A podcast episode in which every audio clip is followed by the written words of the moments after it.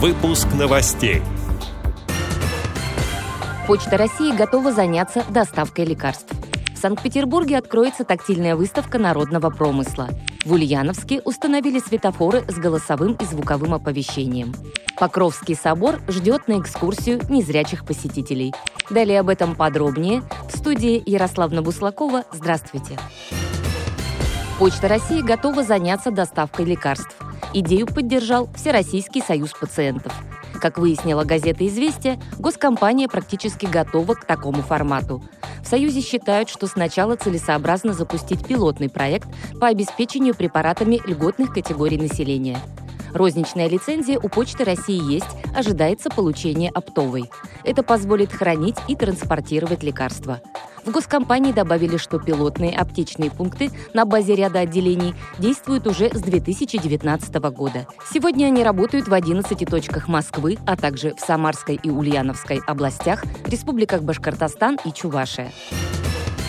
Санкт-Петербургская спецбиблиотека для слепых и слабовидящих приглашает на тактильную выставку. Экспозиция «Резное творчество» принадлежит художнику Евгению Дубовику. Открытие состоится 19 февраля в час дня по московскому времени.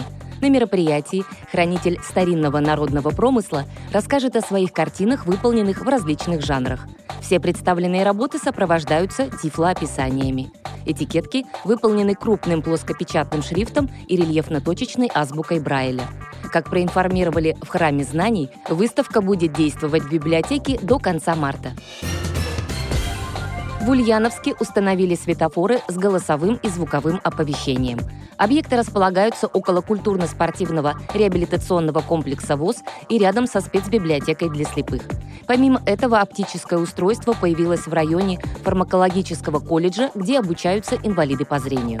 В дальнейшем при поддержке губернатора региона Сергея Морозова в городе планируют доукомплектовать еще 16 перекрестков, сообщили корреспонденты Ульяновской студии «Радио ВОЗ» Ефремовы Игорь и Светлана. Покровский собор ждет на экскурсию незрячих посетителей. В центре Москвы появилась тактильная модель храма. Также внутри здания стоит разборный экспонат из пластика. Около него демонстрируются примеры подлинных строительных материалов. Выставка оснащена аудиосистемой. Тифлокомментарий содержит историческую справку и помогает представить архитектурную композицию собора. Как можно попасть на экскурсию, рассказал руководитель программ доступности Государственного исторического музея Владислав Колесников.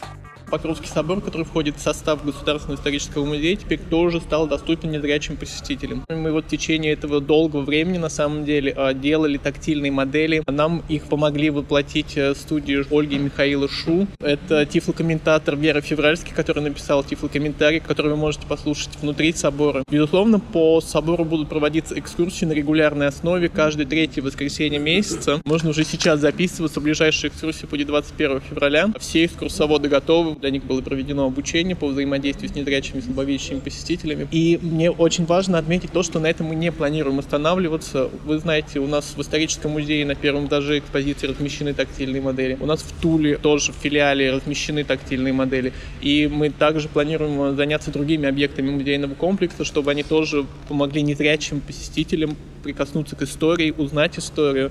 И очень надеемся, что это поможет нам выстроить э, более пролонгированное взаимодействие со школами для того, чтобы тоже помочь учителям преподавать историю незрячим э, детям. Напомню, что проект исторического музея реализуется при поддержке программы «Особый взгляд» благотворительного фонда Алишера Усманова «Искусство, наука и спорт». Эти и другие новости вы можете найти на сайте Радио ВОЗ. Мы будем рады рассказать о событиях в вашем регионе. Пишите нам по адресу новости собака ру. Всего доброго и до встречи!